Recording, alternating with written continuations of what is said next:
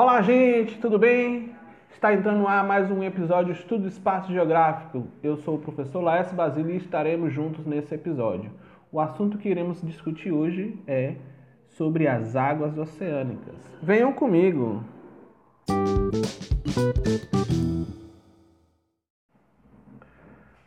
As águas oceânicas. As águas oceânicas abrangem os oceanos e mares. Os oceanos e mares cobrem dois terços da superfície do planeta. O mar. O mar são as águas salgadas que banham os continentes.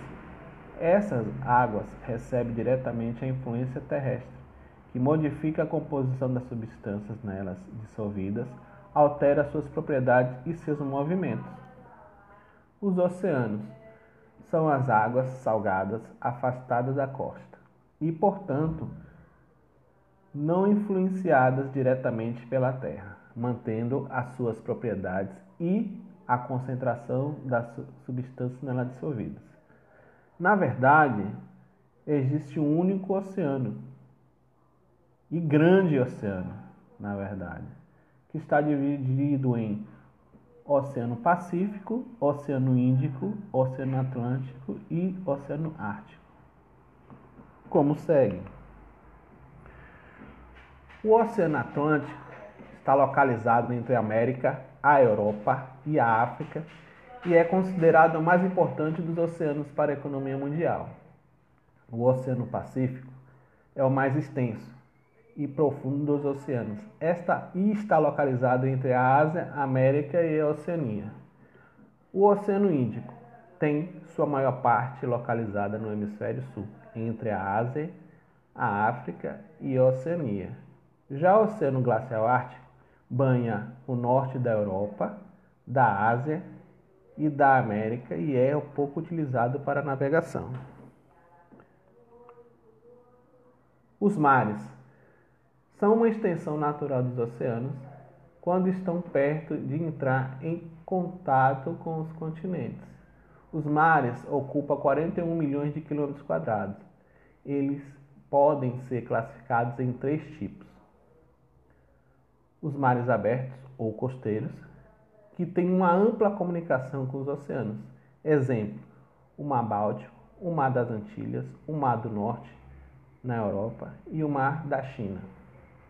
Os mares continentais possuem comunicação com os oceanos através de canais e estreitos, pois estão localizados no interior dos continentes. Exemplo: o Mar Vermelho, que se comunica com o Oceano Índico através do estreito de Baubel Madeb, e o Mar Mediterrâneo. Os mares isolados. Os mares isolados não têm nenhuma ligação com os outros mares ou oceanos. Exemplo: o Mar da Galileia, o Mar Morto, o Mar Cáspio e o Mar de Aral. A importância dos oceanos e dos mares. Os oceanos e os mares desempenham um papel muito importante na, na Terra. Acredita-se que a vida do planeta teve início neles. Abrigam grandes quantidades de espécies animais e, sem dúvida, exercem papel fundamental na dinâmica climática do mundo.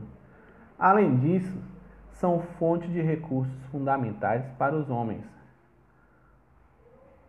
como fonte de alimento, a pesca de peixes e crustáceos é uma atividade importante, como fonte de matérias-primas e, e energia. Os fundos dos mares contêm grandes quantidades de petróleo e gás natural. O sal pode ser extraído nas salinas e a própria força das marés pode ser utilizada para gerar energia. E como recurso turístico, os oceanos e litorais atraem milhões de pessoas todos os anos. Como eixo de comunicação, serve para transporte de cargas de pessoas e de serviços. Então é isso. Valeu, gente. Um forte abraço. Qualquer dúvida, entre em contato comigo lá pelo Estúdio Espaço Geográfico no Facebook ou no Instagram pelo Geografia Laes. Um forte abraço, até a próxima!